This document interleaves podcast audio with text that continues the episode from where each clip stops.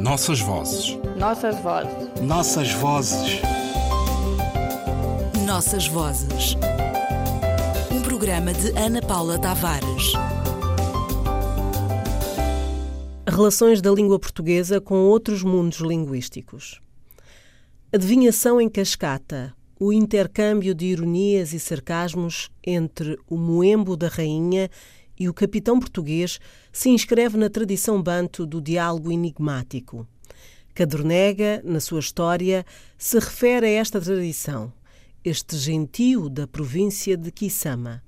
Fala oculto e por metáforas, e assim quem sabe o seu modo é previsto na sua língua, lhe fala e corresponde pelo mesmo estilo, como que os fazem dar com um pé no outro, dando, como dizemos, com quem lhe sabe entender suas invenções e maranhas. A retórica metafórica que Cadornega atribui ao gentio da Kisama é muito comum na área banto. Entre provérbios, adivinhas, apólogos e troças, ela propicia uma ampla gama de pequenos géneros literários. Segundo Chatelain, um dos nomes para designar a adivinha em quimbundo, língua mais provável da troca de perfídias verbais entre o emissário da rainha e o capitão português, é o nongongono. Chatelain, 1888-1889, 143. Em Kikongo, o termo nongo remete para dito picante, uma maneira de zombar por apólogos do interlocutor. No provérbio quimbundo seguinte, recolhido por Chatelain, 1888, 1889, 140, se capta bem o sarcasmo que oculta a miúde a retórica enigmática. Em Engachito, no Guma e a Jimbua, quem leva a carne é inimigo dos cães, este dito serve para criticar uma pessoa cujo comportamento ostentatório suscita a reprovação social. Ora bem, se esta frase é pronunciada depois dessa pessoa já ter sofrido as consequências negativas do seu comportamento, quer dizer, adentado do cão, ela adota um sentido claramente sarcástico. Nos relatórios seiscentistas dos portugueses, não é fácil encontrar alusões às formas retóricas empregadas pelos africanos nos seus intercâmbios verbais com os europeus.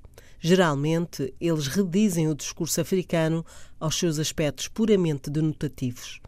A troca de amabilidades entre o moenho de Njinga e Nzinga e o capitão português é, portanto, um momento luminoso do relatório de Fernão de Souza, um trecho que permite imaginar melhor o que deve ter sido a realidade do diálogo verbal entre conquistadores e conquistados. Matan Lienhardt, O Mar e o Mato, Histórias da Escravidão, Luanda, Quilombe Lombe, 2005, páginas 97, 98.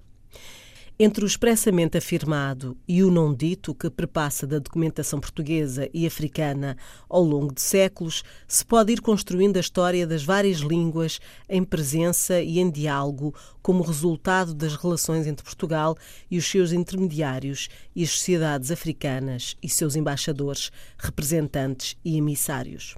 Documentação oficial, na sua maioria, não deixa, no entanto, de dar espaço para a construção alegórica própria dos provérbios, adivinhas das diferentes línguas do Congo e Angola, fixadas pela língua portuguesa.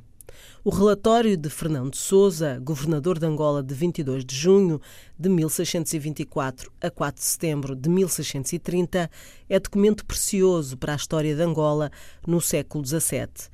A historiadora alemã Beatrix Heinze trabalhou todo este legado e fez-lo chegar às nossas mãos como fonte preciosa para tão distantes dias. A língua portuguesa e todas as outras e as formas como foram usadas por todos os atores da história de Angola têm aqui papel principal. No coração do provérbio residem muitos dos grandes segredos da nossa história. A nós, o desafio de descobrir, no sentido de ler de novo, até ao coração das fontes. Nossas vozes. Nossas vozes. Nossas vozes. Nossas vozes. Um programa de Ana Paula Tavares.